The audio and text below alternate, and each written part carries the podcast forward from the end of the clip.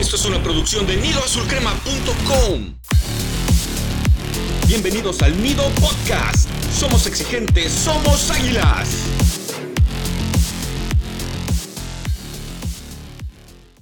¿Qué tal comunidad azul crema? Un gusto volver a estar aquí con ustedes después de un largo, largo periodo de receso gracias a la FIFA y el Mundial Invernal.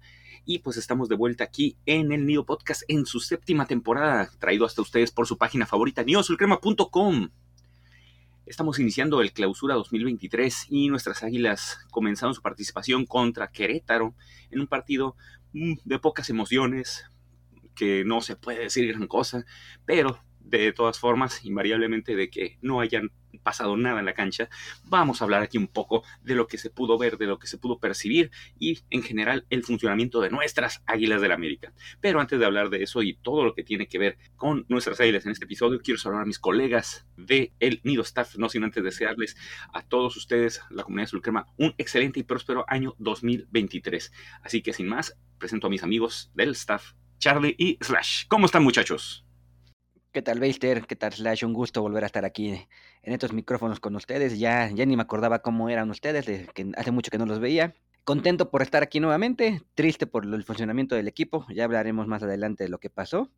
Y solamente tengo una pregunta y estoy preocupado de qué va a hacer con todo el odio Beister que tenía ese Ochoa. Ahora, ahora, ¿a quién le tocará ser parte del movimiento que lideraba este Beister contra nuestro portero, bueno, ex portero Guillermo Ochoa? Pues qué tal muchachos, es una excelente pregunta la que planteas Charlie, es que ahora yo voy a ser el baster de Jiménez, así que no te preocupes y si quieres que alguien esté reventando a alguien constantemente en este podcast, pues con gusto tomo ese papel. Así que, pues bueno, me da mucho gusto verles, eh, saludar a la comunidad azul crema en este 2023, que no arrancó con un partido muy emocionante, que digamos, pero bueno, Aparentemente los jugadores también se tomaron tres mesecitos de vacaciones y por eso parecía que se habían juntado el sábado para entrenar antes de enfrentar a Gallos, pero de eso vamos a estar hablando largo y tendido en este episodio. Así es, y no más para complementar lo que dijo Charlie, no, cuál odio, yo para nada tenía ningún odio por Guillermo Ochoa, al contrario, yo tengo mucha admiración por él, yo reconozco lo gran portero que es todavía, aún a sus 37 años sigue siendo probablemente el mejor portero mexicano de la actualidad. De todos los tiempos es un poco debatible, aunque sin duda está en el top 3, definitivamente. Le deseamos mucho éxito, pero pues en este momento como Guillermo Ochoa ya no es parte de la América, no hay por qué hablar de Guillermo Ochoa, no sé por qué se sigue tratando, aunque bueno, se le reconoce todo lo que hizo, el esfuerzo, pero también se le criticó en su momento cuando no actuó de la mejor forma o quedó a deber cuando es el portero al que se supone que más se le debe exigir. Pero bueno, ya habrá momento de hablar de los exjugadores, pero bueno, pasemos a lo que sigue. Comenzamos con las noticias de la semana. Muy bien, Slash, ¿qué es lo que tenemos primero? Pues vamos a abrir el año con buenas noticias, muchachos. El famoso Bruno Valdés, histórico, leyenda, épico, grandísimo defensor central, según el Twitter del América, pues ya eh, finalizó, más bien hubo esta como rescisión de contrato tras eh, no encontrar cabida en el 11 del Tan Ortiz, así que fue el segundo sacrificado junto a Jorge Meré y esto le dio cabida al famoso Leito Suárez para ser registrado como el décimo extranjero. Y bueno, ya, ya comenté un poquito, me parece patético, ya me dirán ustedes qué opinan toda la fiesta que le ha armado en redes sociales el América a Bruno, despidiéndolo como si, estuvieran despidiendo a Beckenbauer o el mismísimo Capitán Furia. O sea, hubieran querido despedidas así con bombo y platillo. La verdad se me hizo patético en la cancha. Eh, bueno, ya en la nota de calificaciones dejé algunas impresiones de lo que vi, pero me pareció excesivamente festejado Bruno porque, o sea, lo estaban festejando porque lleva 27 goles, no porque haya sido un gran defensa. De hecho, hay mil videos de él circulando, ya se ven todas las pifias que nos costó. Entonces, para mí queda como a mano. Nos dio un título, pero nos quitó muchos títulos, así que... Eh. Y otra cosa, por ahí vi una estadística lapidaria. ¿Se acordarán del famoso Emma Hilera, alias la tía Emma? Que este personaje, que, que yo siempre detesté, logró 25 goles en su estancia en el América con dos años y medio menos que Bruno. O sea, es decir, si Aguilera lo dejan un semestre más, el que estaría siendo leyenda histórico goleador sería Manuel Aguilera, no sería Bruno Valdés. Entonces, así de, de pequeñito es este logro que quieren ensalzar. Y bueno, la verdad que no lo comparto y me parece patético. Y pues bueno, Charlie nos quiere complementar con algo así, le, cedemos los micrófonos. Perdón, Slash, por interrumpirte y sí, nomás quería complementar lo que dices. Yo también estuve en el estadio y la verdad que patético todo el show que se le ha armado a Bruno Valdés. Estuvo más, eh, estuvo menos impresionante, por no decir otra palabra, el tributo a Pelé, que fue un, un globito por ahí nada más. Y todo lo que han dicho de Bruno Valdés, o sea, es terrible, ¿no? Eh, entiendo que cuando salió Ochoa no, no estaba, no había actividad, pero no hubo tanto show en redes sociales y cuando se han ido otros jugadores que creo yo han aportado más, tampoco ha habido tanto show en redes sociales. Y como dices, es, es patético que lo que estén anunciando es que es un defensa que metió 27 goles, sí, muy bien por él, pero lo importante era que defendiera y en eso falló mucho. Es cierto que el, el show que se hizo para Bruno Valdés y fue algo excesivo. Obviamente es más, eh, se nota más excesivo por las últimas actuaciones del paraguayo, que dejaron mucho que desear en los últimos semestres. Pero también hay que ser realistas, no hay que pecar de mala memoria y recordemos que la primera eh, parte de, Bruno Valdés como americanista, más allá de los goles conseguidos, eh, era de un central bastante sólido. No se me hace como para decir que uno de los mejores de la historia, pero definitivamente no un central sólido, muy completo y yo creo que todo vino abajo a raíz de la lesión que tuvo contra Monterrey después de que Jansen le cayera encima de la rodilla y se la partiera en dos prácticamente, lo dejó seis meses fuera y creo que todos coincidimos que a partir de ahí la carrera de Bruno se vino para abajo completamente, se hizo lento, torpe, perdió seguridad. Este yo creo que no es eh, la mejor forma en que pudo haber terminado su carrera en América, porque es muy joven, tiene 29 años, 30 años, no pasa de ahí, pero el reconocimiento excesivo, pero no digo que un tanto desmerecido. Pero si a esas vamos, ese tipo de reconocimiento se le debería de dar a otras personas que se lo merecen muchísimo más y que pues tal vez pasaron desapercibidos una vez que salieron del América.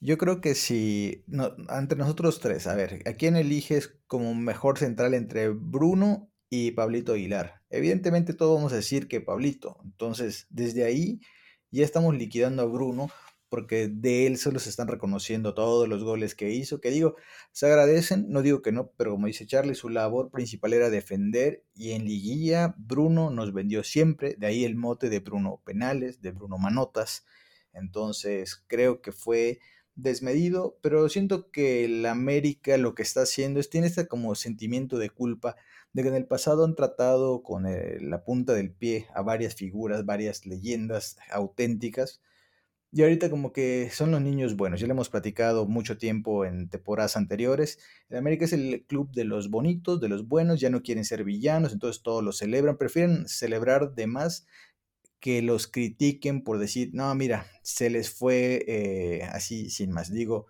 un poco porque con Ochoa ya vimos que la cartita y ya está, y gracias Memo, y sí, ya a volar. Entonces, eh, creo que el América está confundido en esa parte de quién sí es leyenda y quién no, y pues bueno, por eso vemos lo que ocurrió pues este fin de semana con Bruno siendo ovacionado solo por el sonido local, porque en el estadio fue poca gente, por lo menos en mi percepción, la que lo vitoreó, así que pues bueno, creo que ahí cerramos el tema de Bruno Valdés, por fin se fue y bueno, el América se libra de un sueldazo y se libra de una plaza de extranjero que tanto cuesta eh, deshacerse de ellos, como ya hemos visto.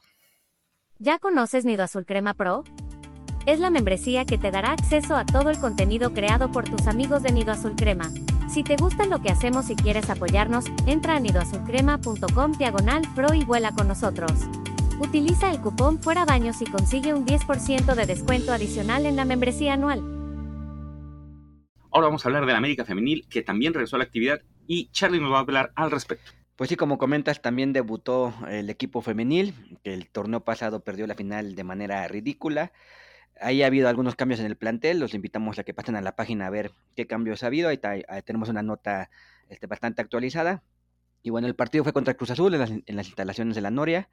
Eh, la femenil del Azul son de los pocos equipos que no tienen un estadio en donde jugar, pero bueno, ese ya es tema de ellos.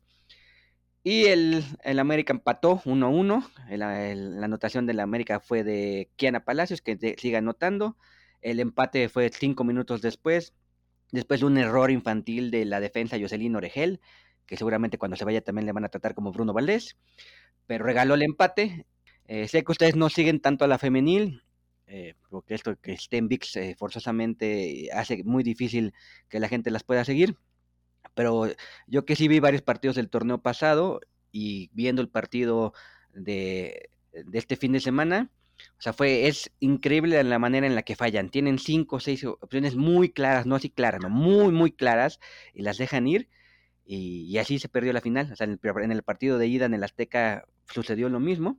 Y si no aprovechan las que tienen, eh, sin importar el nombre, si es Kate Martínez, si es Kiana, fallan como si fuera feria. es, increíble la manera de fallar. Yo nunca había visto un equipo profesional fallar tanto como la he visto a la América Femenina. Sí, la verdad es que ahora que dices este error infantil de, de Jocelyn, si no estoy mal, fue ella la que falló en la final contra Tigres, ¿no? Que perdió un balón en media cancha y que de ahí se derivó el gol de, de las, iba a decir las felinas, pero esas son las amazonas. Entonces yo había entendido que ya no iba a continuar, pero aparentemente sí. Entonces, bueno, que por su gusto muere, que lo entierren boca abajo, diría mi abuelita, que en paz descanse. Ahora vamos a escuchar a Slash, que nos va a dar algunas de las tendencias de Twitter actualmente en nuestro Twitter oficial de neosulcrema.com. ¿Qué tenemos ahorita información de esta, Slash? Pues sí, justo en la semana, pues estuvimos tratando de calibrar un poco el termómetro, por lo menos el termómetro de Twitter, no podemos decir de la afición, que yo, sé que Baños dice que la gente de Twitter no es la afición, entonces somos unos fantasmas, somos unos bots que estamos grabando este episodio, pero bueno, fueron dos encuestas las que estuvieron ahí en el aire. La primera se trataba de los fichajes, que decía más o menos, los, con los fichajes de Israel Reyes y Luis Malagón, podríamos decir que es el mercado más pobre de la América en los últimos 20 años. Y bueno, las respuestas eran un poco medio en joda, eran sí, super sí, ultra mega sí y no. Bueno, pongamos todos los sí como una sola. Tendremos que el 85% de los que votaron creen que sí es el mercado más pobre de la América de los últimos 20 años y hay un 15% que dice que no, que tal vez han habido otros mercados más pobres. Honestamente yo no recuerdo cuál sería, porque ahora se trajo a, Malagón, portero, Israel Reyes, defensa central, diagonal, contención. Y la verdad es que el América necesita un lateral izquierdo, Luchito Fuentes ya no le da. Necesita un lateral derecho, tampoco se trajo. Necesita un centro delantero que no sea Viñas, tampoco lo tiene. En contención están Richard y Fidalgo y si se lesiona alguno, aquí no, existe. Entonces, para mí así fue un mercado muy pobre del América, pero bueno, es lo que viene manejando Baños. Parecía que con Iñárritu las cosas iban a cambiar, pero ya vemos que no, supongo que dirán, bueno, ya invertimos en Araujo, ya invertimos en DAM, entonces este, no hay cash para más. Así que sobre esta primera tendencia, pues la verdad que fue eh, prácticamente una goleada el que la gente dijera que sí ha sido un mercado pobre. Y la segunda, creo que más interesante, dice, como americanista, tus expectativas realistas, con énfasis en realistas, de salir campeón con este plantel y con este técnico son, y bueno, las opciones eran muy bajas, bajas, altas y muy altas. Ganador, más de la mitad de los votos, expectativas bajas. El americanismo eh, ya no está creyendo tanto en su equipo, ya está un poco fastidiado. Y pues bueno, las expectativas ahí están. Digo, yo sé que todos cada semestre tenemos la ilusión de que el América salga campeón, pero una cosa es que sea mi deseo y otra cosa es la realidad en base al plantel que se tiene. Entonces la gente dijo que 52% que sus expectativas son bajas, un 23% dijo que son altas y un escaso 6% dijo que eran muy altas. Así que el termómetro de, la afición ahí está hasta el momento. Yo eh, quiero aprovechar este momento, eh, Slash, para hacerles una pregunta. Hablando esto de las expectativas del plantel. El plantel es prácticamente el mismo, hubo mínimos cambios, eh, sorprendentemente hubo que traer un portero que era algo que nadie esperaba. eh, y solamente se incorporó Israel Reyes y bueno, y ya el comentado Leito Suárez que no fue solución en su primera etapa, dudo que sea solución en la segunda.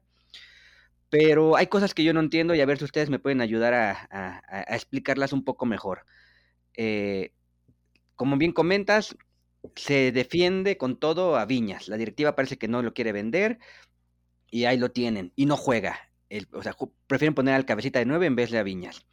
El Tano defiende con todo a Roger Martínez para que no se vaya y no juega. Hacen todo para eh, extender el contrato de Jürgen y no juega. Entonces, no entiendo la verdad qué está pasando en el equipo, no entiendo esas decisiones, no entiendo qué buscan. Eh, la es que me gustaría eh, saber su opinión porque yo realmente no, o sea, no entiendo por qué hacer tantas cosas en un mercado bastante pobre, en, materia de, cuidar a los jugadores que ya tienes, que han demostrado una y otra vez que no son solución, y no ponen a jugar en el partido que en teoría este, deberían jugar, ¿no? O sea, Roger Martínez eh, pudo haber jugado ayer, eh, pero, Roger Martínez pudo haber jugado, eh, Viñas pudo haber iniciado, si no iba a iniciar Henry, pues claramente Viñas era la opción número uno en teoría, y Dam, la verdad es que ese es un jugador que no entiendo para qué lo quieren, a menos que lo quieran para hacer la cara y el bufón en redes sociales, por ahí lo vi vestido de rey mago en, unas, en unas publicaciones, porque si no, no entiendo para qué lo tienen a, al güey Jurgencito. Yo creo que mucho de, eh, de, los problemas que hay de que extensiones de contrato innecesarias o inexplicables es por la falta de capacidad de la directiva de conseguir nuevos refuerzos. Si tuvieron dos meses, poco más de dos meses para hacer las contrataciones que eh, el, América hubiera ocupado, como, como las que ya mencionaron hace un momento, y esa falta de capacidad para poder hacer las visorías correctas, de hacer las negociaciones correctas, para traer gente nueva, sangre fresca y diferente que descontamine la actual América que tenemos ahorita, pues obviamente lo más sencillo para esta directiva es extender el contrato de los que están en este momento. Jueguen o no jueguen, lo importante es tener gente que llene, eh, en este caso, los, los espacios de la plantilla aunque no sean los idóneos, aunque ya tengan tiempo, tengan semestres demostrando que son, no son los jugadores que este equipo necesita. Es más fácil eh, conservar a estos. Como dice el dicho, al parecer aplica de que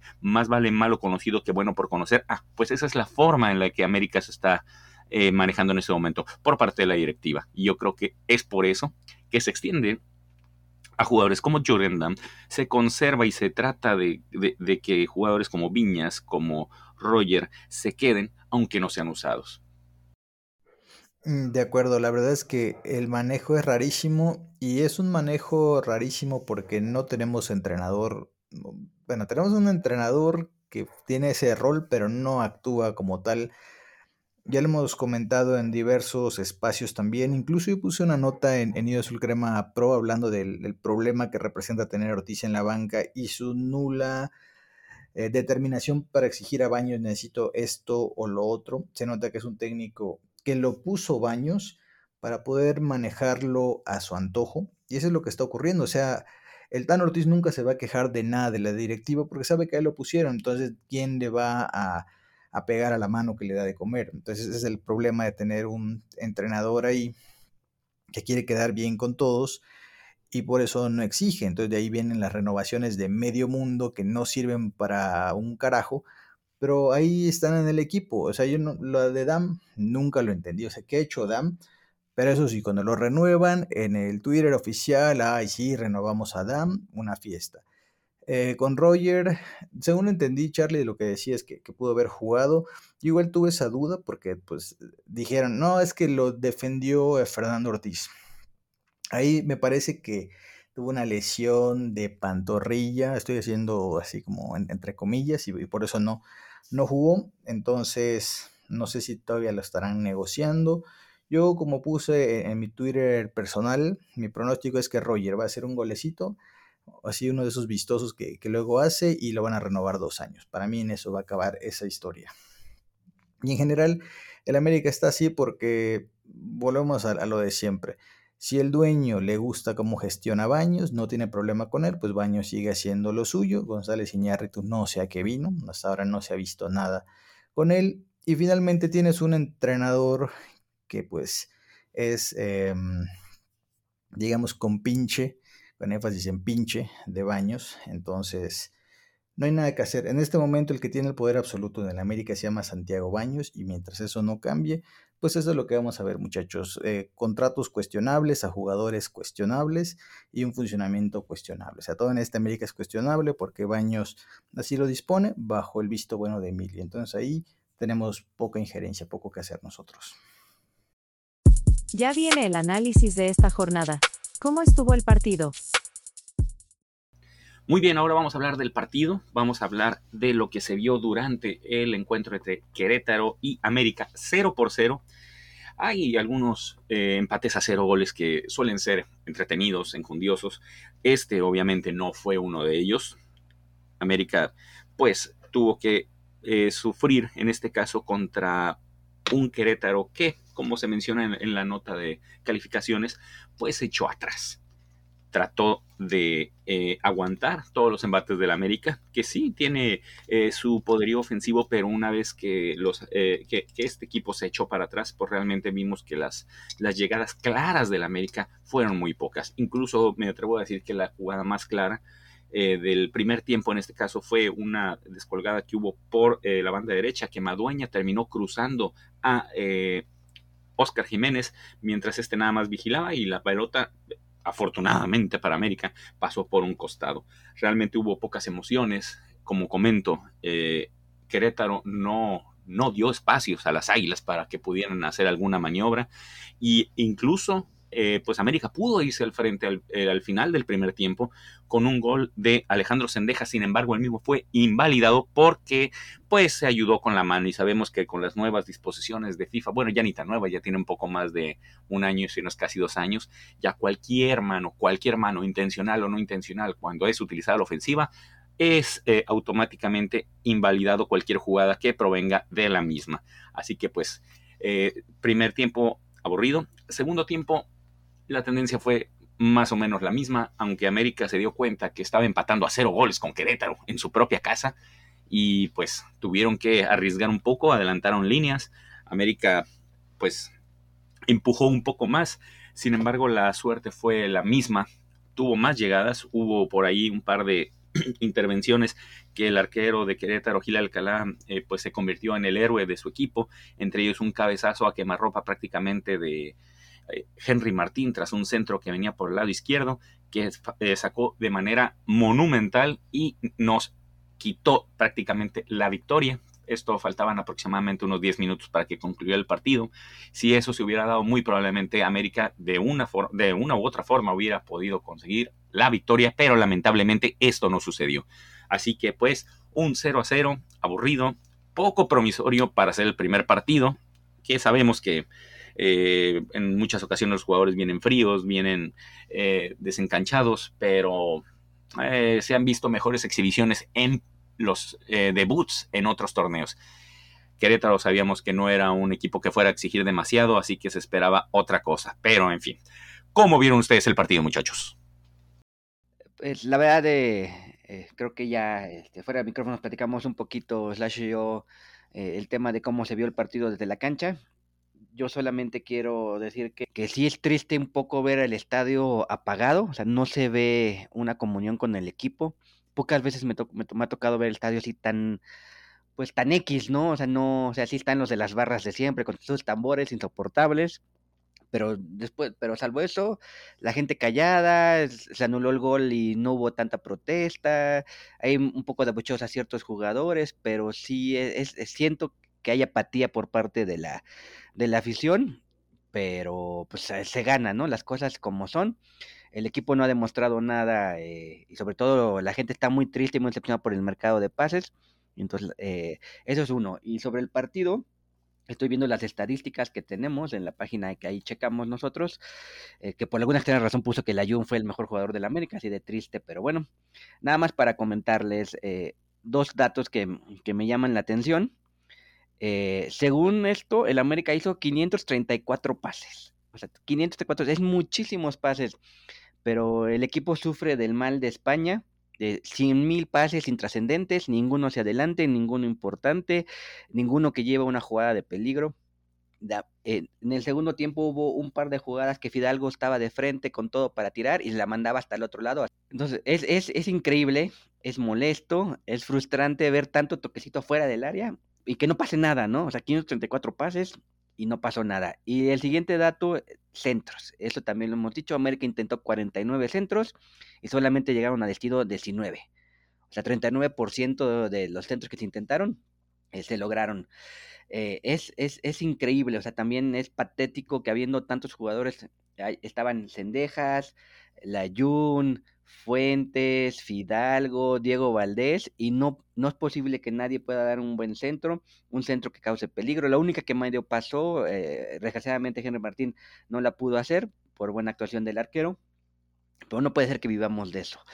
Eh, es triste, realmente es triste eh, lo que el equipo está mostrando y además eh, eh, lo que más preocupante es que no digamos, bueno, es que el equipo tuvo 10 cambios, es que el equipo no tuvo pretemporada, se jugaron cuatro partidos, eh, entre comillas, de oficiales de la, copia, de la Copa Sky, es, el mismo plantel, o sea, llevan años jugando juntos, es la mismo parado, es el mismo entrenador de hace un año, o sea, nada ha cambiado y parecía que eran, eh, como comentaste, Slash, eran 11 personas que se juntaron el sábado en la mañana, pusieron los registros en el, en el piso bien llanero y tú vas a jugar aquí, tú vas a jugar acá y nunca, eh, y era la primera vez que jugaban juntos. Eh, es muy desesperante, muy frustrante ver al equipo chato al ataque y sorprendentemente de lo mejor fue Oscar Jiménez. Eso quiere decir que Querétaro con lo poquito que hizo nos puso en apuros y creo yo que merecía por lo menos un gol porque lo hicieron bastante bien al contragolpe. Pues justo eh, esto que comentas del estadio igual lo percibí, o sea, percibí como, no sé si es por tanto tiempo sin fútbol, pero un poco de apatía. Eh, yo no sé si el América espera que la tribuna sea la que contagie al equipo cuando normalmente es al revés. O sea, si tú ves en la cancha unos güeyes que se están matando por tu equipo, te animan y empiezas a alentar y todo. La verdad, el estadio un poco apagado, pero no porque no hubieran ganas, si no, no hubiera ido nadie. La entrada, yo le calculo que fueron como 20 mil personas. Eh, sería una entrada regular en cualquier otro estadio, en el Azteca se ve vacío, pero la verdad que sí hubo un poquito de ambiente a ratos, pero es que el equipo no, no contagia. Y sin figuras, digo, por lo menos a mí me pareció rarísimo ver, estar viendo... Eh, a los jugadores de campo y no ver a Ochoa. O sea, Ochoa, bien que mal, era el figurón de este equipo, era, era la cara visible y ahorita dices, ah, o sea, ¿a quién de estos es, mi nuevo capitán, leyenda, ídolo? O sea, evidentemente el Ayuk no lo es. Entonces, el ambiente del estadio estuvo un poco raro, apagadón. Y de ahí que, pues, Querétaro empezó a ganar confianza, replegados atrás, dijeron, Fuentes hubo un montón, no regresa. Cáceres es una nulidad ahí. Entonces, este, el Moreno Zúñiga se les empezó a meter por ahí. Y de ahí mandó un bombazo que, que sacó Jiménez. La que ya mencionó Beister, que Madueña se escapó, igual la cruzó. La verdad que el Querétaro atacó mejor. Pero ojo, yo quiero hacer el apunte de que equipos como el Querétaro que juegan metidísimos atrás son equipos de flojera y esos al América le cuesta horrores porque el América encima empieza a amontonar gente ahí al frente y se vuelven 20 tipos en una zona de 30 metros y es imposible jugar al fútbol. Por eso es importante que cuando el América en el primer tiempo genera alguna, la convierta para invitar al equipo rival a salir de su área mientras eh, esté 0 a 0 los del América se empiezan a desesperar, los otros ganan confianza y ya es muy difícil abrir el marcador. De ahí la importancia de ser certero. Equipos que, que tiene buenos jugadores. Como el América, siempre le van a jugar así los equipos chicos, se van a encerrar. Por eso hay que pegar rápido y, para que justo tengan que abrirse y, no, y dejar espacios ya para ver un mejor partido. Entonces, si el América no es contundente y no llega, el primer disparo de, del partido importante fue de, bueno, del lado de Cendejas, fue, no sé si minuto 30 o el 40, un tiro lejano que dije, uy, ah, no me acordaba ni que estuviera jugando Cendejas. Por ahí Brian Rodríguez tuvo algunas, pero igual no anduvo fino con la definición. En general fue un partido donde para mí Querétaro mereció más, tuvo más oportunidades claras, pero bueno, la que le salvó este Gil Alcalá a Henry cuando recién había entrado ese cabezazo fue espectacular, merecía acabar en gol, pero bueno, esto no es de merecer, sino de convertir. Así que el empate a cero, pues parece un poco justo por lo que hicieron, pero si tuviéramos que dar un ganador por decisión, yo sí daba al Querétaro porque tuvo las oportunidades más claras. Muy bien, ahora vamos a escuchar lo que tienen que decir nuestros colaboradores, Pete y a Torres.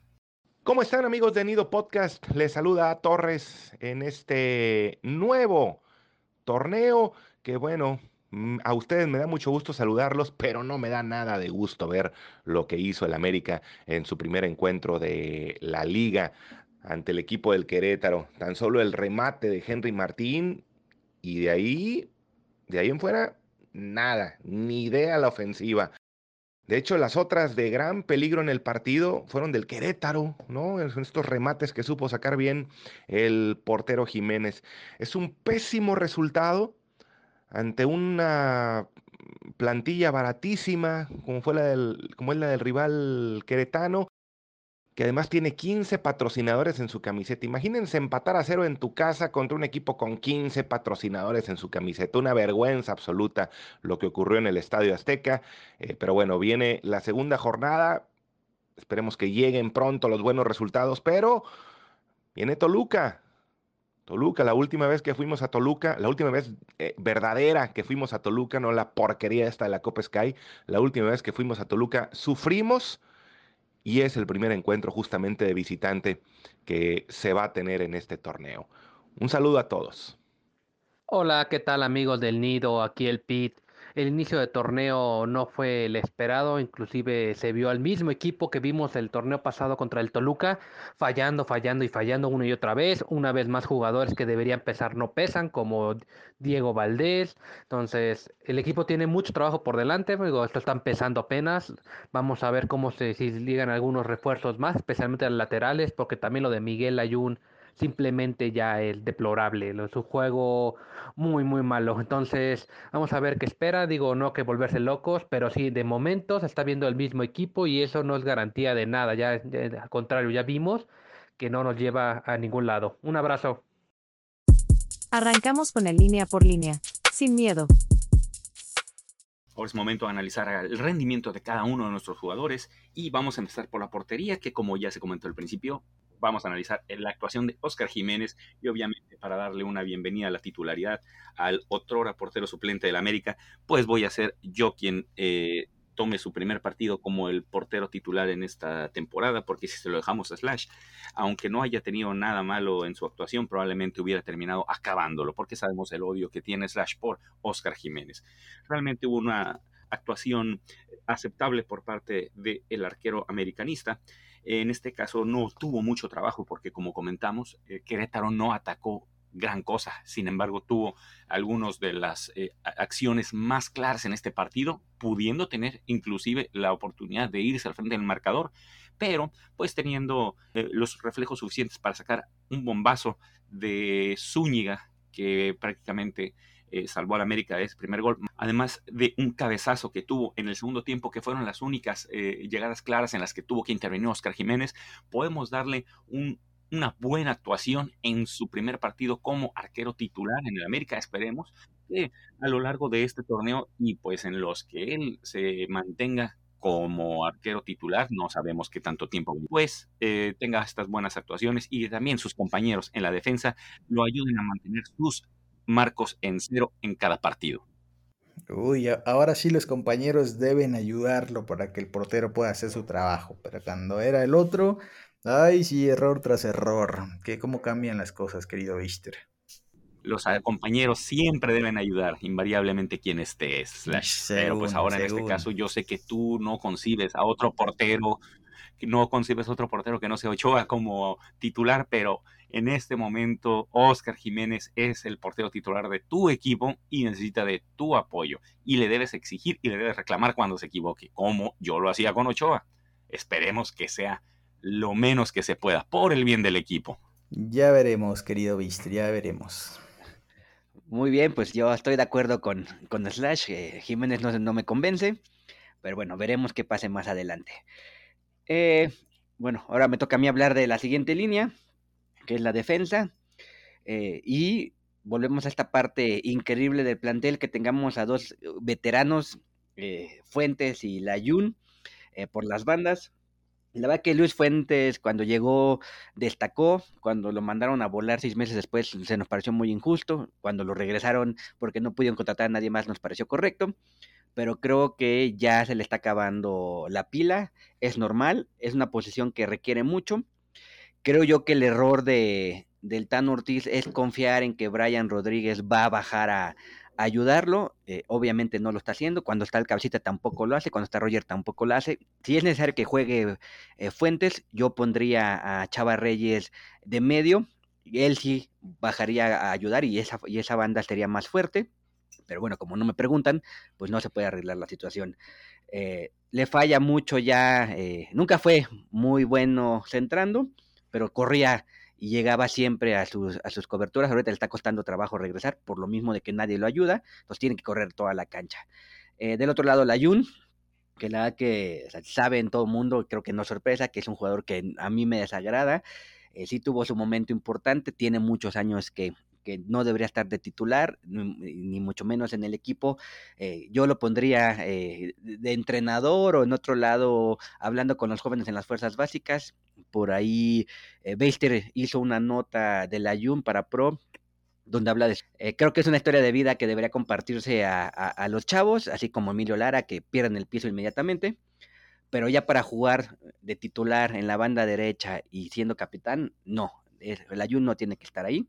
Falla la mitad de los centros que intenta. Al final del partido, todo el partido se entró bien o mal, pero se entraba. Y las últimas dos jugadas, en los últimos dos minutos, ¿qué hizo? Tirar a portería desviado. O sea, es increíble, ¿no? Tenías a dos eh, nueves, a eh, Henry y a Viñas, tenías a Leito, tenías ahí al equipo eh, arriba, y en vez de centrar, cuando tenía que centrar, tiró. Entonces, terrible lo del Ayun. Eh, afortunadamente, la tribuna empieza a compartir mi opinión. Le gritan mucho, lo buchan mucho y espero que ya pronto todo el mundo se dé cuenta que es una gran mentira el Ayun actual. Y en la central debutó Israel Reyes de manera eh, oficial, creo que lo hizo bastante bien. Por ahí tuvo un par de coberturas bastante interesantes que ayudaron a, como dice Beister, ayudaron a que el buen Jiménez no, no recibiera gol. Eh, la verdad, eh, me gustaría verlo en su posición natural, que es medio. Pero bueno, mientras siga jugando como lo hizo ante el Querétaro, pues está perfecto. Y el otro lado, Cáceres, que sigue siendo de estos jugadores que a pesar que creo que tiene 25 años o algo así, ya es de los jugadores que se envejecieron en el, en el club. No tiene, creo que llevan los mismos seis años que tenía Bruno Valdés, pero ya no nos va a dar más. O sea, es increíble que sigan esperando que la joya, como eh, muchas veces la llamaron, este, ya, ahora sí brille, ¿no? Eh, no lo va a hacer, no lo ha hecho y no lo va a hacer. Por ahí tuvo una jugada donde se equivocó en el primer tiempo, que se la quitaron de manera ridícula y casi cae gol, que Jiménez tuvo que atajar. Y ese es el Cáceres de toda la vida, ¿no? Te puede hacer dos o tres jugadas bien, pero en un momento clave eh, falla y nos puede costar eh, la derrota. Entonces yo creo que eh, una vez estando bien Araujo, que no se viene bien por qué no estuvo en el, en el partido, creo que la dupla deberían ser Reyes y, Araujo. Pues a ver muchachos, antes de entrar con la siguiente línea que es digamos el cinturón de contención, quiero traer a la mesa este tema del Ayun un segundo ¿Cómo se explican ustedes que el Ayun, un tipo que no sabíamos hasta hace 15 días si se iba o se quedaba, salga de capitán? O sea, yo pensaría que el capitán tiene que ser alguien importante, alguien que está seguro dentro de lo que cabe en el equipo. Y no entiendo cómo puede ser un tipo que cada seis meses no sabemos si va a continuar o no. Resulta que sale como capitán. Para mí es una estupidez que no tiene ningún sentido. Son de esas cosas que no entiendo del América. Entonces, para mí, como lo puse en la nota, el que nos pongan al ayun de capitán es una afrenta directa contra el americanismo. O sea, es saber quién tiene el poder aquí, nosotros, venga el ayun. Y como el títere de Ortiz no sabe elegir su capitán, eh, fue, no, que ellos decidan. O sea, yo no estoy diciendo que él tiene que decir quién, pero puede opinar. Así de, a ver, muchachos, yo como los conozco, propongo a fulanito pero se la saca muy fácil. No que decidan ellos, porque es eso. Ortiz es un mega tibio que me cae muy mal, entonces por eso tenemos a Legión de capitán. Son de esas cosas que comentaba, ¿no? De que no se entienden, de por qué se queda Roger y no está en la convocatoria. Bueno, igual estaba lesionado. ¿Por qué defienden a este jugador y no juega? Ese tipo de cosas el tema del Ayun es, es, lo mismo, ¿no? O sea, nos van a decir, pues seguramente los entendidos, entre comillas, los que tienen acceso al vestidor, eh, que es como Bruno, ¿no? Que tú no sabes lo que aporta en el vestidor. Pues no, no sé lo que aporta en el vestidor y no me interesa lo que aporta en el vestidor, a mí me interesa lo que aporta en la cancha, ¿no? Y, es un jugador que ya está en decadencia, lleva mucho tiempo en decadencia, y, más allá, y tampoco es más un jugador de mucho carácter, nunca se me ha hecho un jugador de mucho carácter, no es un jugador que grita.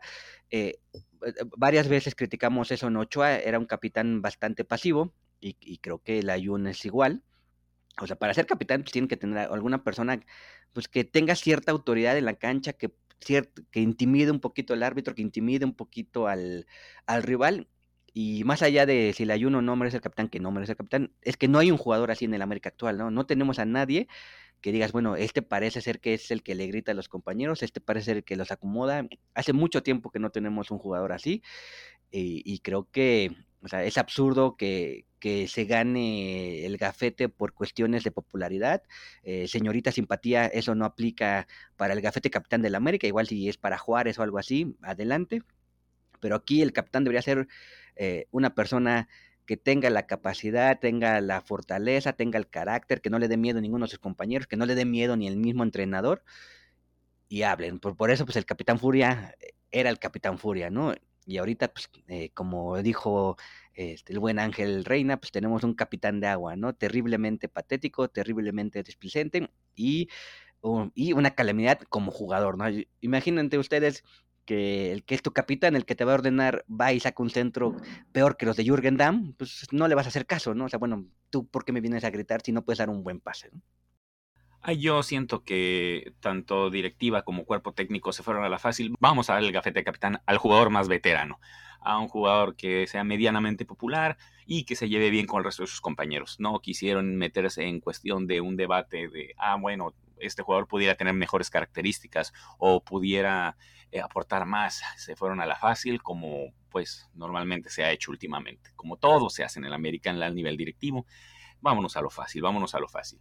Eh, concuerdo en que tal vez no haya un jugador que cumpla con todos los requisitos de un, del prototipo de un capitán, que es liderazgo, eh, fortaleza mental, eh, carisma, obviamente, y que esto lo complemente con un buen nivel futbolístico dentro del campo. Así que pues eh, tenemos hasta cierto punto esa crisis, porque a lo mejor tenemos jugadores que son mejores jugadores, valga la redundancia, pero tal vez no tienen ese don de, mando si uno pensara, pues, ah, y tal vez este Álvaro Fidalgo es un jugador que, que, con excepción de este partido que vimos que fue bastante flojo por, de su parte, eh, pero que digamos que tiene los méritos futbolísticos para ser el capitán, pero sin embargo tal vez no es un líder dentro del campo, o tal vez no es un líder dentro del vestidor, o inclusive a lo mejor no es del total agrado de sus compañeros, pero pues eso es algo que, que nosotros como simples aficionados no vamos a saber y pues por alguna razón eh, tanto directiva como cuerpo técnico, decidieron que Miguel Ayun es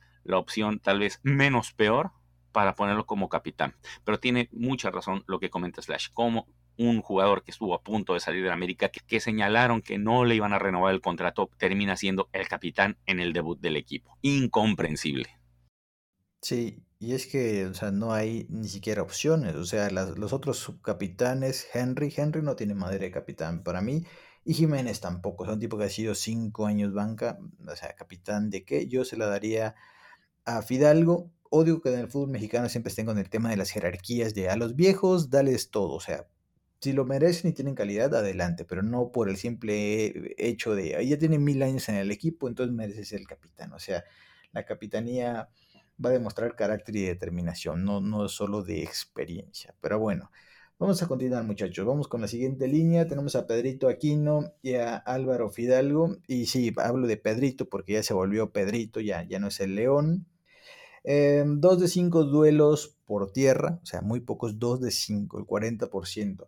Y tres de siete por aire, o sea, ni por abajo ni por arriba. La verdad es que sus pases son facilitos, así de la recibo apenas adelante de la línea eh, de los centrales, toco el que esté más cercano y ya, o sea, ya no es el Aquino que en sus primeros torneos, sobre todo, sí, creo que en su primer año estuvo bastante decente, donde lo veíamos pisar terreno enemigo con intención. ¿Se acordarán el golazo que le hizo a Tigres, uno que agarró de fuera del área y que la clavó pegadita al poste, que creo que fue el 3-0, el día del 3-0?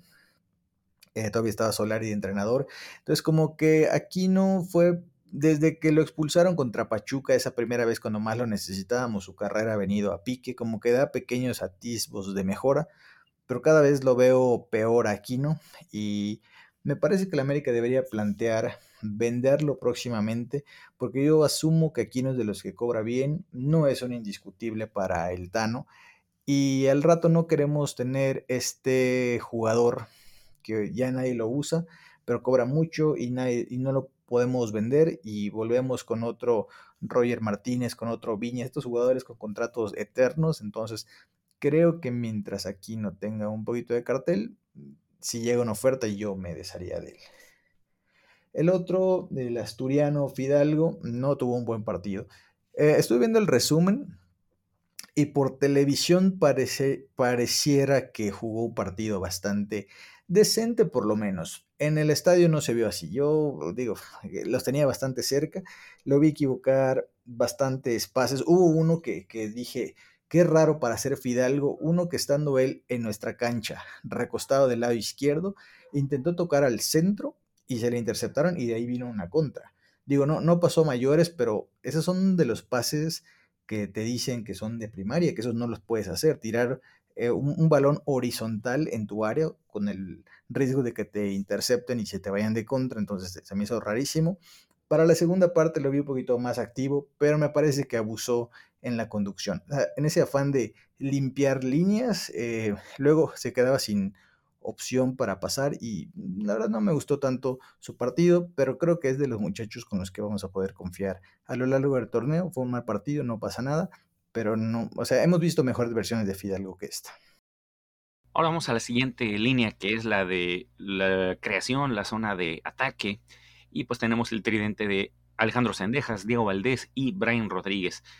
Eh, partido discretísimo de Alejandro Sendejas, el México americano, pues realmente en el primer tiempo no tuvo mayor participación fuera de un tiro de, fuera del área, además del gol que terminó convirtiendo, pero pues como ya se habló, terminó anulándose.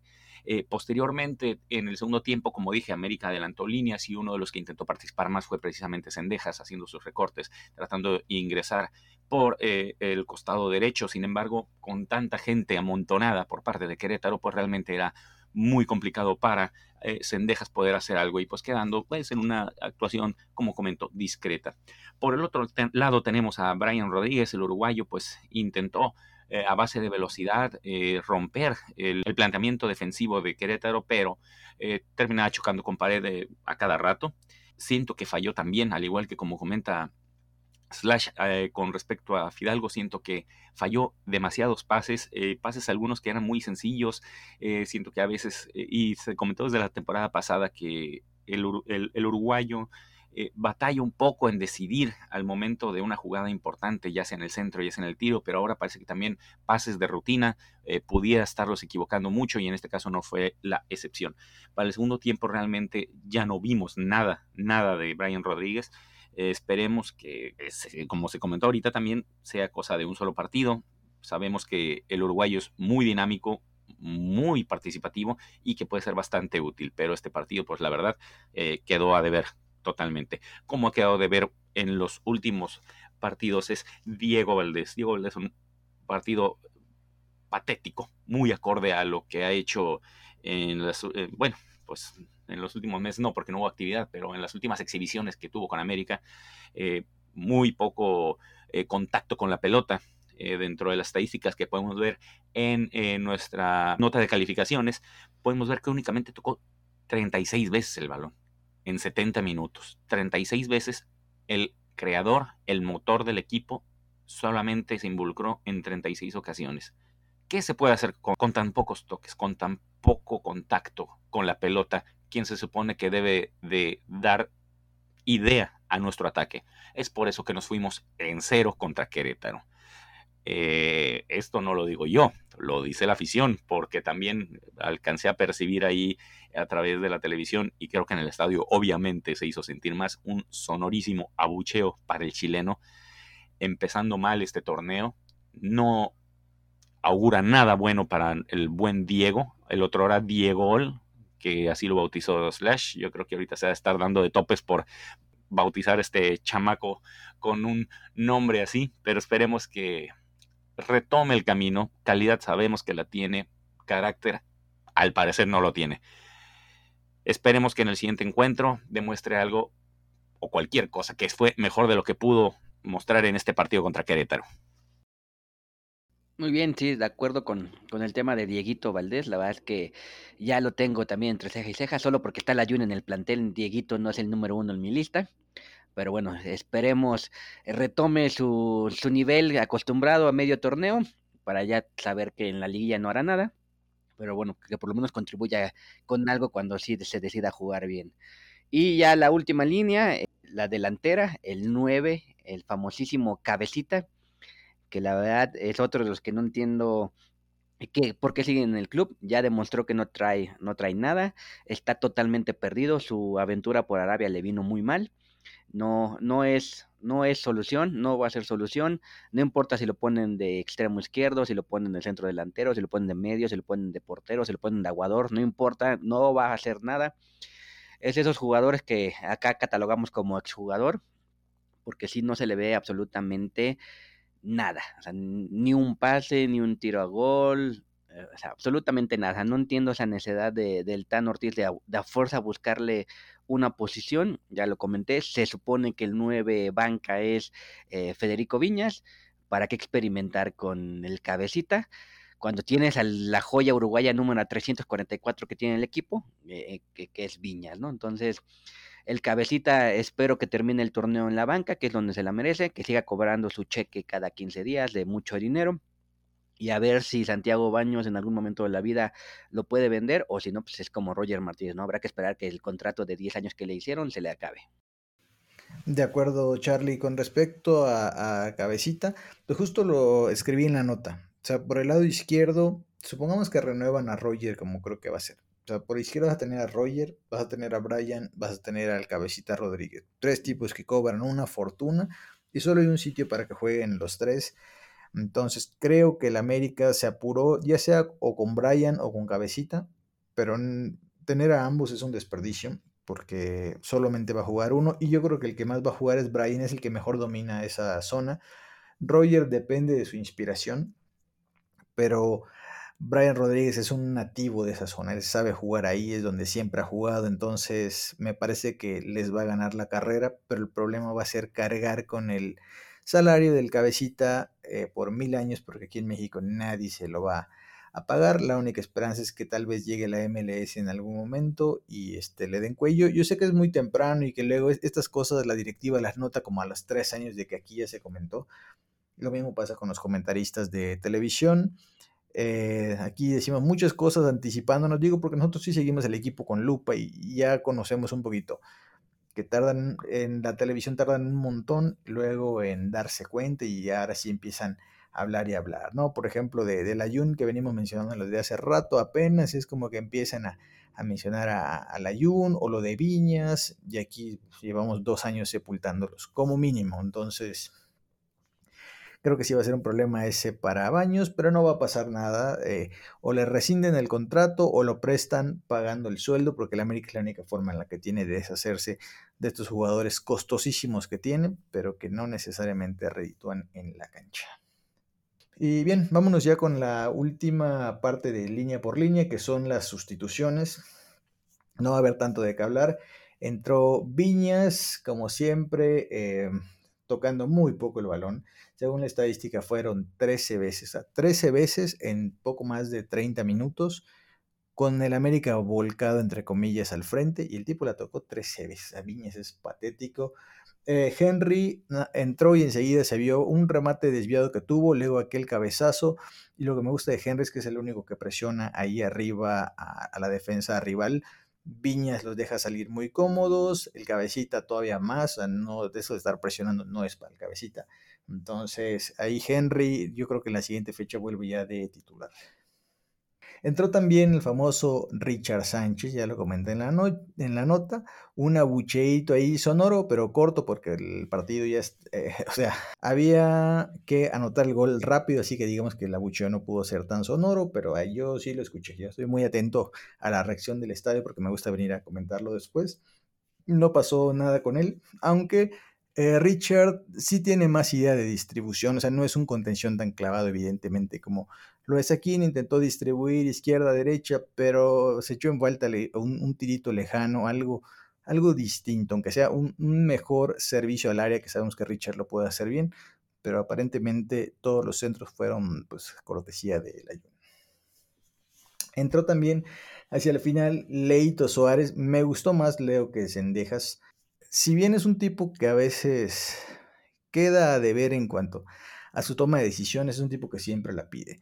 Lo vi por derecha, la tomaba, buscaba espacio y como me quedaba de esa banda, pues se le veía la intención o de buscar eh, el centro o de buscar el espacio para meter el tiro de zurda, que me parece que no se le dio ninguna oportunidad. Luego se pasó hacia la izquierda un rato, o sea, estuvo participativo y yo digo, ojalá Valdés tuviera esa participación que tiene Suárez o que este, el resto del equipo de los ofensivos se involucrara tanto como él sí pretendió. Digo, al final no, no reditó ningún gol, pero la intención ahí está. Y por último, entró este exjugador llamado Chavita Reyes y exjugador de veintipocos años, no sé cuántos tiene. Todos los pases que le llegaron a él, equivocado, siempre atrabancado. La verdad es un tipo que ya no da garantías. No, no sé qué le pasó. Con, con Solari arrancó muy bien su primer semestre, pero desde ahí ha, ido su carrera en un pozo sin fondo, la verdad no sé qué le pasó. Según yo, lo están forzando a jugar de lateral cuando él no es lateral, es volante. Entonces, el América es medio acaba carreras cuando los empieza a poner donde quieren y no donde juegan, y pues ahí están las consecuencias. Chavita Rey es una verdadera nulidad y es triste porque pues, parecía para más. Muchachos, no se hagan de rogar y suelten a los héroes y villanos de este partido. Vámonos ahora sí a escoger a nuestros héroes y villanos en este inicio de temporada. Que bueno, vamos a ver qué se puede rescatar de este partidito. Vamos a iniciar con los héroes. Eh, realmente no hay mucho de, dónde elegir también, eh, pero si ponemos a algunos de los jugadores destacados, yo le daría eh, una mención honorífica por lo poquito que, tuvo que participar, pero a su vez ayudó bastante, aunque no le guste Slash, se la voy a dar a Oscar Jiménez tuvo dos intervenciones providenciales en las cuales pues terminaron ayudándonos a conservar aunque sea el empate. Se pudo evitar la derrota gracias a esas atajadas, que si bien como comento no fue muy exigido, lo bueno es que se mantuvo atento, se mantuvo calientito para poder responder de la mejor forma cuando fue exigido nuestro ahora arquero titular, por más que no le guste a Slash. Y el héroe del partido también, no es como que sea una actuación exageradamente destacada, pero fue de lo mejor dentro de este partido.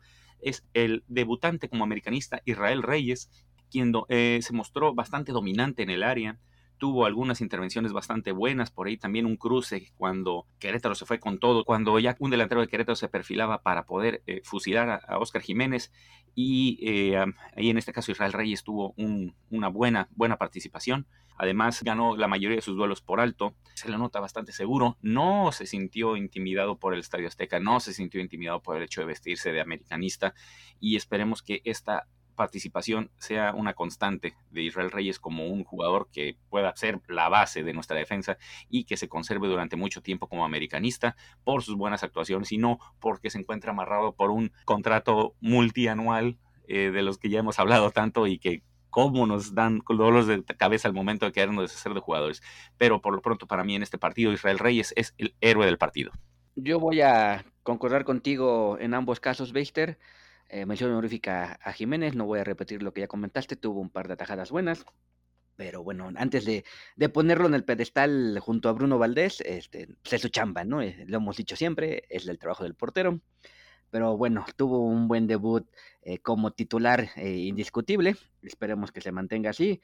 Yo la verdad que eh, ahí con, las personas que me acompañaron al estadio, empezamos a hacer la encuesta de cuántas fechas tardará Jiménez en hacer un Armando Navarrete. Yo espero que no suceda, pero no sé, esta película ya la vi. Y eh, Israel Reyes, eh, como bien comentas, no se intimidó ante el escenario, que es algo bueno, tristemente es algo que tenemos que destacar, como bien ha comentado Slash en varias ocasiones, tanto en el Nido Podcast como en las notas de las calificaciones, que ahora parece que el estadio se come a los nuestros, ¿no? Que son los nuestros los que tienen miedo de dispararse en la cancha del Estadio Azteca, no el rival. Y como bien comentas, pues Israel Reyes en su primer partido tendremos que verlos con otros rivales, en otras circunstancias, pero por lo menos en esta primera ocasión no lo hizo nada mal, no le dio miedo y eh, eh, bueno, esperemos que tengamos un defensa para largo rato, un defensa de carácter y no uno como un Cáceres cualquiera. Eh, de acuerdo con ustedes, muchachos. Em, bueno, voy a coincidir, pero a la inversa, yo la mención se la voy a dar a Reyes, me gustó su presentación. Al principio em, empecé a dudar, dije, mm, lo veo nerviosón, pero no, una vez que el tipo se asentó, literalmente fue el único defensa central, más bien el único de toda la defensa que fue un tipo fiable Em, digo, en algunas acciones me quedaba más de, mi lado en la cancha y se le ve cómo mete la pierna, va. Y contrario a lo que parece, físicamente no es un flaquito como a veces me daba la impresión de ver en, los partidos de Puebla. No sé si es por la camiseta blanca, lo hacía ver más flaco, no, no sé. Eh, ahorita que lo tuve más cerca, me parece que es un toro, es un tipo gigante. Entonces, en los duelos aéreos o los duelos de que hay que ir hombro contra hombro, seguramente va a ganar la mayoría de ellos. Pero ojo, hay que llevarla con calma con Reyes porque en Puebla jugaba con línea de tres, que es donde estaba más suelto. Ahora está jugando en una línea de dos centrales, ahí le puede costar un poquito más.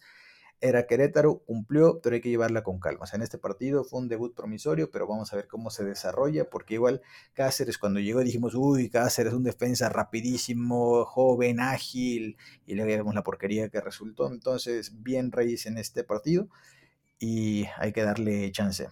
Y para mí eh, el héroe sí es Jiménez porque sin esas atajadas que hizo, el equipo perdía. O sea, la que le sacó a Zúñiga, ese remate cruzado que le metió las manos al bombazo después de que justo se llevaron a Cáceres, me pareció muy buena y el cabezazo fue a quemarropa, no tan lejos de él, pero lo suficientemente picado para complicarle. Entonces ahí metió bien el guante, así que para mí cumplió en su debut. Y yo lo que siempre he dicho con respecto a Jiménez, ya hablando en serio y dejando la joda un poco, mientras no cometa un error grosero va a estar tranquilo. El problema va a ser si llega a cometer uno y empiecen los dramas a ver cómo va a reaccionar cuando tenga todo el mundo encima. Pero mientras tanto, pues se reconoce ahí su actuación. Que no sea mi portero favorito, que no me caiga bien, no quiere decir que no voy a dejar de reconocer cuando mete el guante y salva al equipo, porque al final pues somos americanistas, no, no porteristas, pues. Y sí, en esta parte, Slash, que bueno que, que lo comento, así, eh, todo es, saben que, estamos bromeando un poco con, con Beister, pero sí tuvo buena actuación Jiménez. Y algo que no nos daba 8A, no sé si, si lo tengan en la mente, pero es que es una jugada muy, pues, una jugada muy común, ¿no? Eh, un tiro de esquina de, de Querétaro, eh, sale Jiménez eh, más, un poquito más allá del área chica, toma el balón y inicia un contragolpe con Fidalgo, si no me equivoco, que obviamente pues, no pasó nada. Pero ese tipo de jugadas rápidas, ese tipo de salidas, o si todos sabemos que Ochoa nunca era bueno para salir, entonces ese tipo de cosas no nos las daba Ochoa, ¿no? Entonces creo que sí Jiménez tendrá su eh, que aportarle al equipo con ciertas acciones que no teníamos antes, pero, o sea, yo insisto, o sea, me preocupa un poco el tema carácter, me preocupa un tema, un poco lo que comentas tú, eh, Slash, eh, que le pasó a Navarrete, o sea, no es que lo estemos inventando, o sea, Navarrete es, fue una situación muy, muy, muy, este, muy parecida, de hecho, el mismo portero el que se iba, el mismo eh, banca por tres, cuatro años, pidiendo a gritos oportunidad, ¿y qué pasó con Navarrete? En un clásico se equivocó, la afición se le fue encima, después de pedirlo también había, en, esa época también había gente que pedía Navarrete encima de Ochoa. Viene este error en el clásico, se viene para abajo totalmente y terminó jugando en el Zacatepec. Eh, yo espero que no suceda, pero veo tanto paralelismo que creo que va a suceder otra vez, ¿no? O son de esas cosas que se repiten. Espero equivocarme, pero sí me preocupa un poco el tema de, de Jiménez. Y a diferencia de la época de Navarrete, pues ahorita hay más redes sociales, hay más acceso. Eh, tenemos eh, ya de, antecedente que también su esposa se mete a comentar. Son situaciones que no, que no ayudan al jugador y esperemos que no cometa un error porque al, primer error no va a salir de esa. Sí, de acuerdo. Y si quieren, antes de entrar a villanos, Em, quería preguntarle su parecer, por ejemplo, con respecto a Malagón. Venía a ser titular en Necaxa, buenas actuaciones y viene aquí a comer banca. Fue un caso similar al del mismo Jiménez. Venía de buenas actuaciones con Jaguares y era el arquero de la vida, pero cumplía y, y volaba. Llegó aquí a ser banca.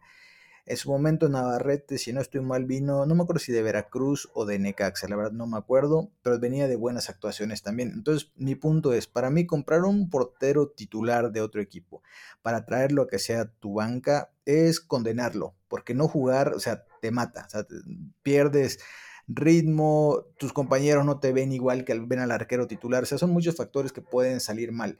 Entonces, por eso creo que el América debería tener un portero titular y el de la banca que sea alguien de fuerzas básicas para emergencias y así. No me gusta tener, digamos, dos titulares, uno en la banca pudriéndose, porque va a perder condiciones. Mi temor es que le pase lo mismo a Malagón. Yo la verdad me lo hubiera jugado con, con Malagón. Venía a ser titular, de jugar, de ser importante en su equipo.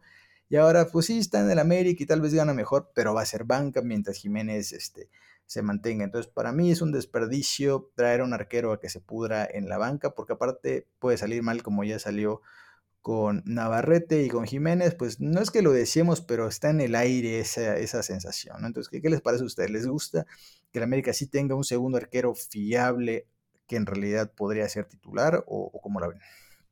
El, tema de Malagón, eh, entiendo que Necaxa ya este Hugo González, que también fue eterno suplente en el América y cuando tuvo su oportunidad tampoco destacó, y le iba a pelear la titularidad. Entonces creo que a él se le hizo fácil y, yo lo entiendo. Este, creo que cualquiera de nosotros, si te ofrecen un mejor contrato y más dinero, pues lo tomas, ¿no? Eh, igual él cree que le puede es más fácil pelearle a Oscar Jiménez que pelearle a, a, Guillermo Ochoa o pelearle a Hugo González, que por alguna razón sigue teniendo más mercado que el propio Malagón y es un jugador que hizo proceso de selecciones menores, es un jugador que estuvo por ahí en dos, tres convocatorias del Tata Martino, bueno, pero que ya sabemos que eso tampoco habla bien de ti, porque el Tata Martino pues convocaba cualquier cosa y ya vimos lo que pasó en el Mundial, pero eh, yo sí estoy de acuerdo contigo, y no solamente en, la portería, o sea, creo yo que si tienes eh, un jugador titular, tienes un y tienes este chance de tener un fuerzas básicas en la banca, siendo la segunda opción,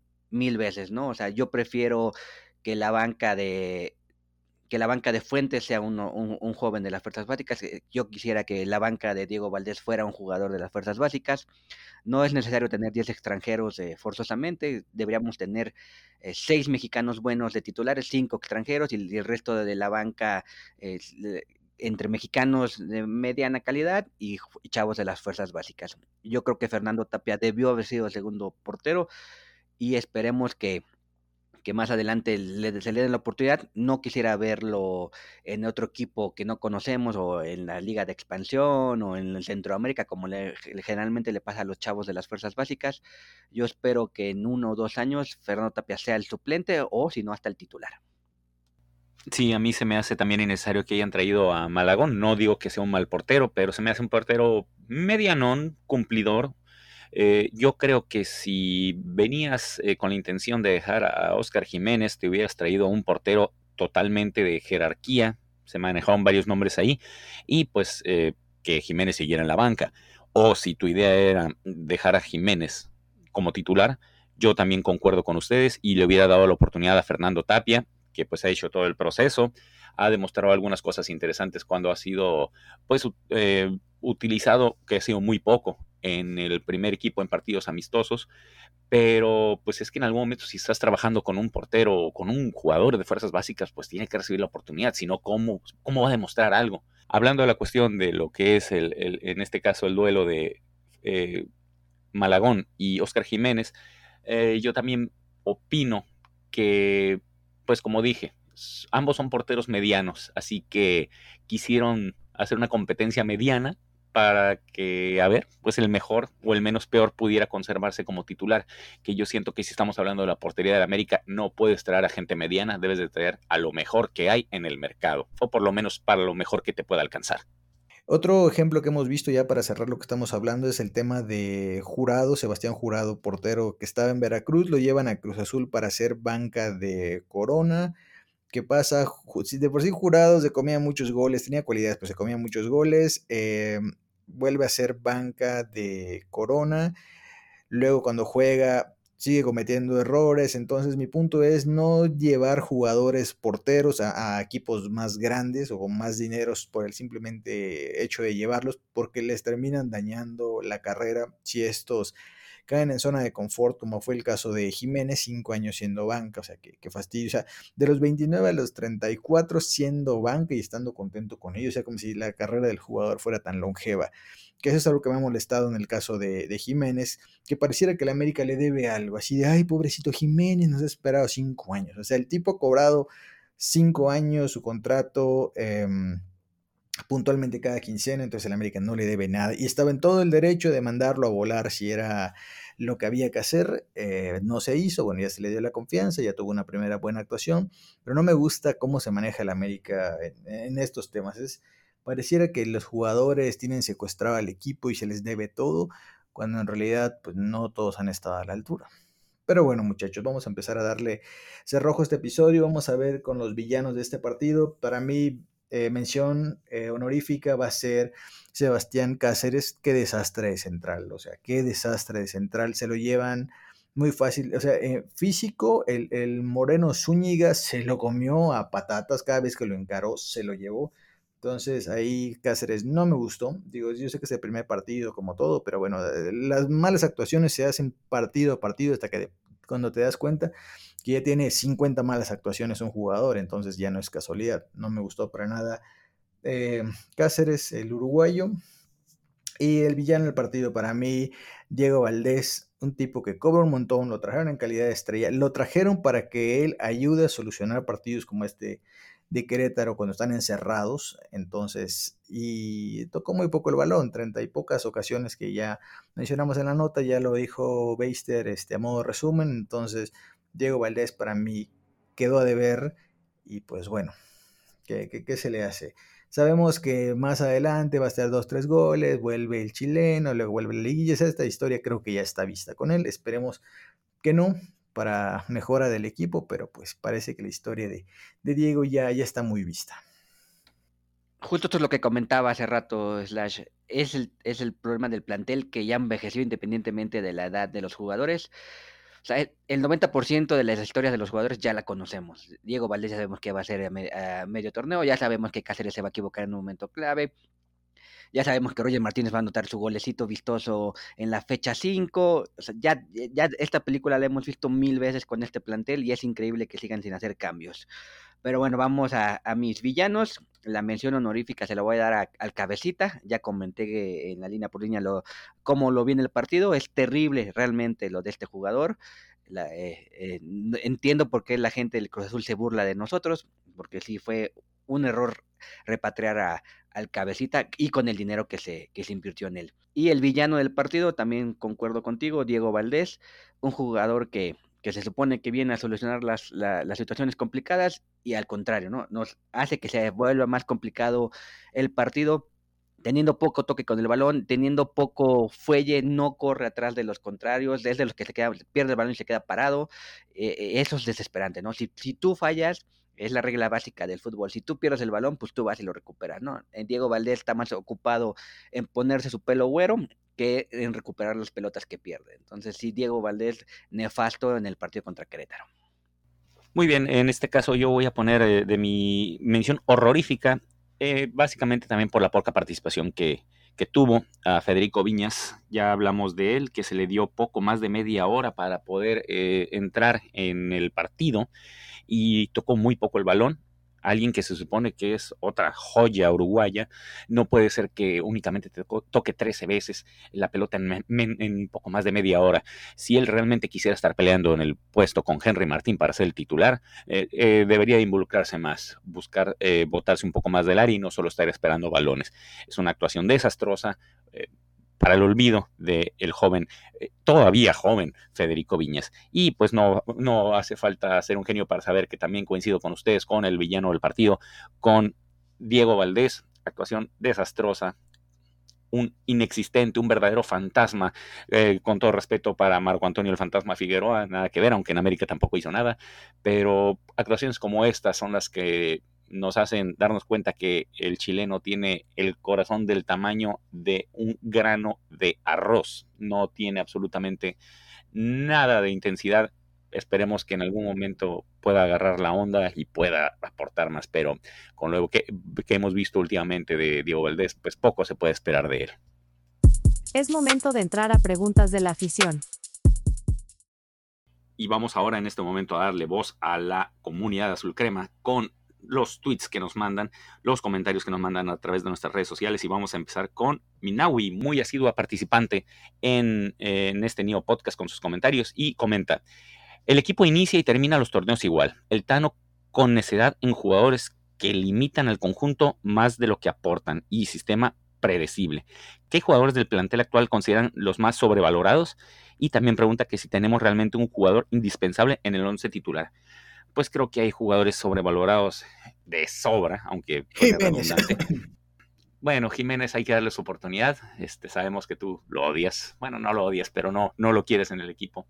Eh, sí, se me hace un poco sobrevalorado también. Yo creo que en comparación de lo que estaba haciendo Ochoa y lo que él había hecho en su momento cuando participaba, no es como para ah, exigirlo sobre Ochoa en su momento. Ya se le está dando la oportunidad. Vamos a ver si puede cumplir con las expectativas de ese sector que lo pedía a gritos como titular. Eh, también sobrevalorado, yo siento que tenemos ahí a Richard Sánchez, que ya hace rato que no, no ha aportado gran cosa. Eh, Miguel Ayun, que todavía hay gente que todavía lo, lo vitorea y ahora que es capitán del equipo, pues está más feliz que nunca. El, propio Diego Valdés, que ya nos hemos cansado de hablar de él en este episodio, ya lo vamos a dejar porque para que tenga un domingo un poco más relajado, si no le van a estar sumando los oídos todo el día. Y en cuanto a un jugador que sea realmente indispensable en el 11 titular, pues realmente hay muy pocos. Yo únicamente pondría a dos y es obviamente por lo que hicieron el torneo pasado, que en este caso son Henry Martín y Álvaro Fidalgo. Están muy por encima en cuanto a nivel y en cuanto a eh, rentabilidad y a constancia en comparación de todos sus compañeros. La siguiente pregunta de Javier Delgado nos dice, ¿qué análisis nos puede arrojar el Tan Ortiz respecto a su falta de ideas en momentos donde le tiene que mover a sus piezas? Pues bueno, el Tano sabemos que está casado con su 4-2-3-1 o 4-3-3, según sea el partido. Y cuando vienen los cambios, pues, ¿qué, ¿qué, es lo que hace? Cuando el, todavía hay tiempo, el cambio es hombre por hombre. Cuando el tiempo apremia, es mete a Viñas y a Henry. Son los únicos movimientos que tiene el Tano también seamos justos, o sea, no quiero culpar al Tano como que si el América no anota, pues es porque el Tano dejó de hacer algo. No, los que juegan son los jugadores. Yo sé que parece súper obvio, pero a veces se le da una importancia al entrenador que no tiene. El Tano hace lo que puede con lo que tiene, tiene carencias y falencias como todo, no es perfecto, tiene algunos aciertos por ahí, pero si el América no convierte cuando están los mejores en la cancha ante un equipo Mm, digo, está arrancando el torneo, pero parece que Querétaro es de los débiles, más allá de cómo, termine el, torneo.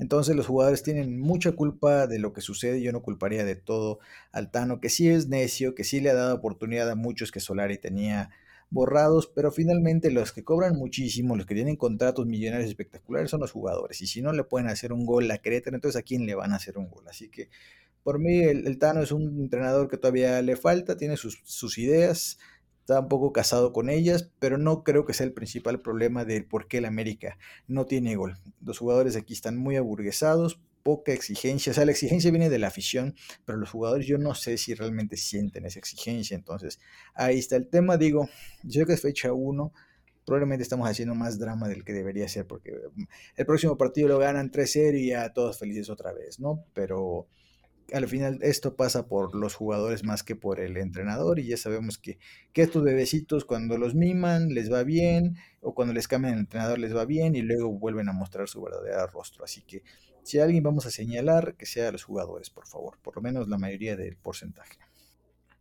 Y no estamos haciendo drama excesivo, aunque sea fecha 1 slash, es la fecha 64 para este plantel, ¿no? O sea, es, increíble que parezcan nuevos todos los que jugaron contra Querétaro. Y bueno, la siguiente pregunta es de Catilú, que nos cuestiona que qué hace el ayuno en el América, pues simple y llanamente hace que se me derrame la bilis, porque no hay otra razón para que ese jugador esté en el América, ya lo comentamos durante todo el episodio, eh, es un jugador que ninguno de los tres creemos que debería formar parte de este plantel. Totalmente de acuerdo contigo, Charlie. La Yuna está de sobra en este América. Y la siguiente pregunta es de Eric Bárcena, que quiso ponerse un poco más eh, filosófico en este caso, y pregunta que por qué se idealiza tanto al fútbol al grado de que el dejar de ver el malísimo espectáculo por parte de un equipo, es decir, dejar de ver al club, lo cual estoy de acuerdo, es visto como un sacrilegio, imposibilitando de esta manera poder exigir un mejor espectáculo. Bueno, eh, sabemos que cada quien vive no solo el fútbol, todas sus diferentes pasiones de diferente forma.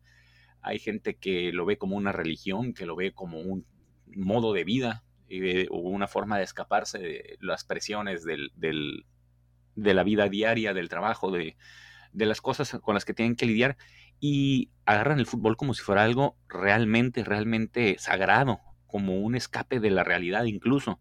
Ya creo que en su momento lo dijo el gran Jorge Valdano, que el fútbol es lo más importante de lo menos importante. Y es que así lo, así, así lo ve mucha gente y la gente que se apasiona ve como tú no puedes dejar de apoyar a tu equipo juegue bien o juegue mal, lo tienes que apoyar, lo tienes que ver, y es cierto, pero también hay que saber exigir. Una forma de exigir, y lo hemos dicho hasta el cansancio, es dejar de, a lo mejor no tanto de ver los partidos, pero sí dejar de ver, de, perdón, dejar de comprar las mercancías, dejar de comprar los productos oficiales, en este caso, para que pues a la directiva le duela en el bolsillo, y eso a su vez pues se va a ver reflejado que a los jugadores también lo vean eh, reflejado en su bolsillo cuando pues hay algunas multas o algunas sanciones económicas por el mal funcionamiento. Aquí pues obviamente hay que darle la, debida eh, medida a las cosas. Si tú crees que eh, tu forma de exigir es, eh, bueno, tu forma de exigirle a tu equipo es dejar de verlo, es muy válido y no te debe importar lo que piense la demás gente. Y eso es como en cualquier cosa en la vida.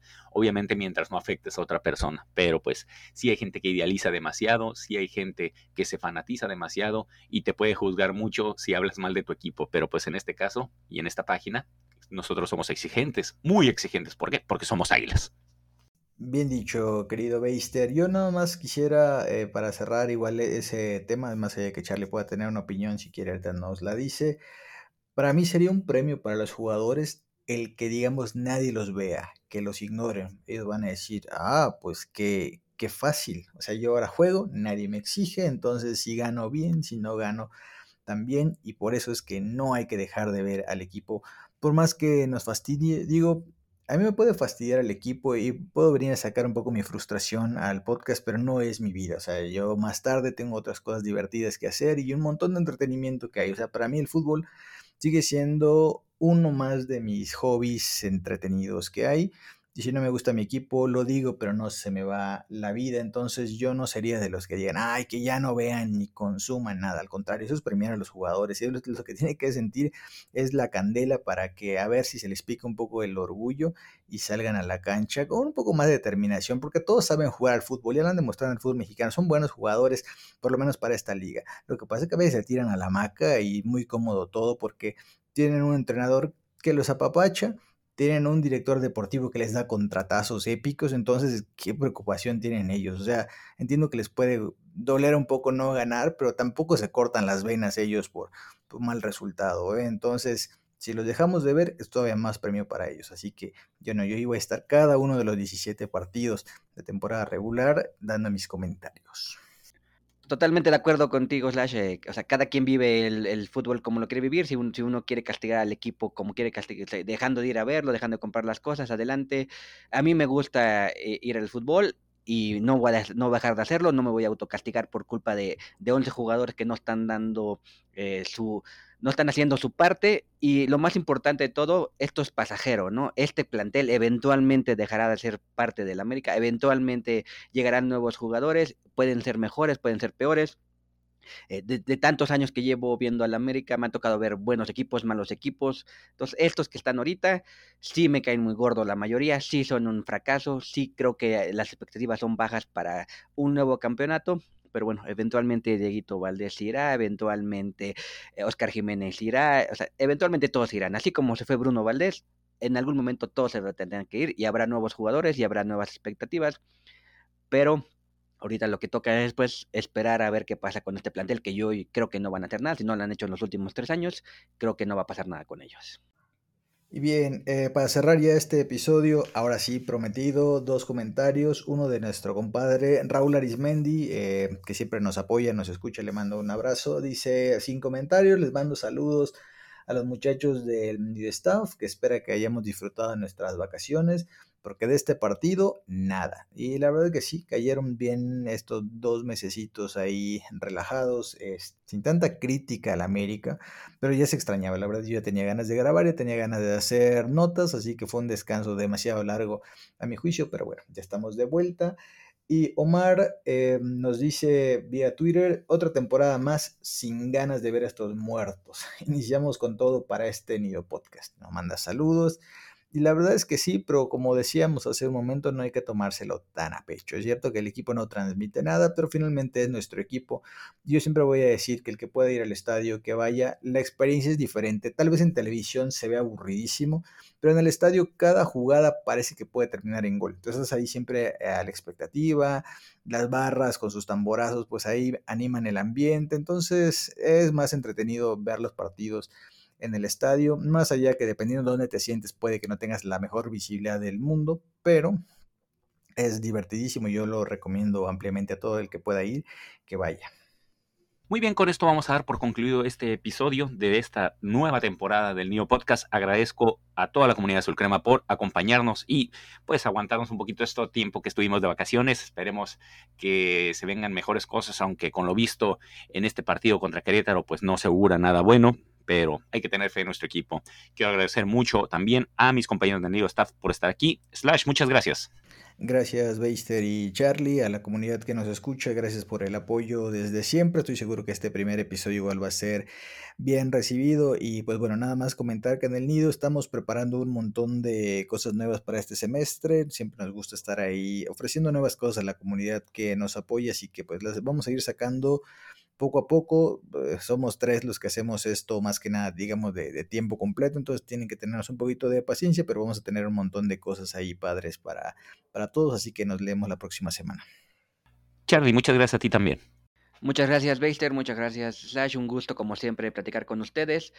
Eh, y como lo comento en cada eh, capítulo de inicio de torneo, esperemos que ahora sí nos den el gusto de grabar el capítulo de campeones aunque ya comenté que no tengo muchas expectativas de este torneo, espero equivocarme y en unos meses estemos grabando el capítulo especial de que fuimos campeones. Así es, y pues queremos invitar a toda la gente que nos acompaña en cada uno de los episodios del Neo Podcast, sigan escuchándonos, asimismo que quienes quieran apoyarnos con nuestro proyecto, pues está ahí eh, las membresías de Neo Pro para que tengan acceso total al contenido de nuestra página neoazulcrema.com. De igual forma, los invitamos a que nos visiten en nuestras redes sociales, en Twitter como arroba y en Facebook como neoazulcrema.com. Asimismo, los invitamos a que participen en nuestra trivia de Águila Master en águilamaster.com y sigan visitando nuestro portal de neosulcrema.com. Esperemos que este torneo sea todavía mejor y que levantemos el título en algún momento. Sigan escuchándonos y recuerden que somos exigentes, somos águilas.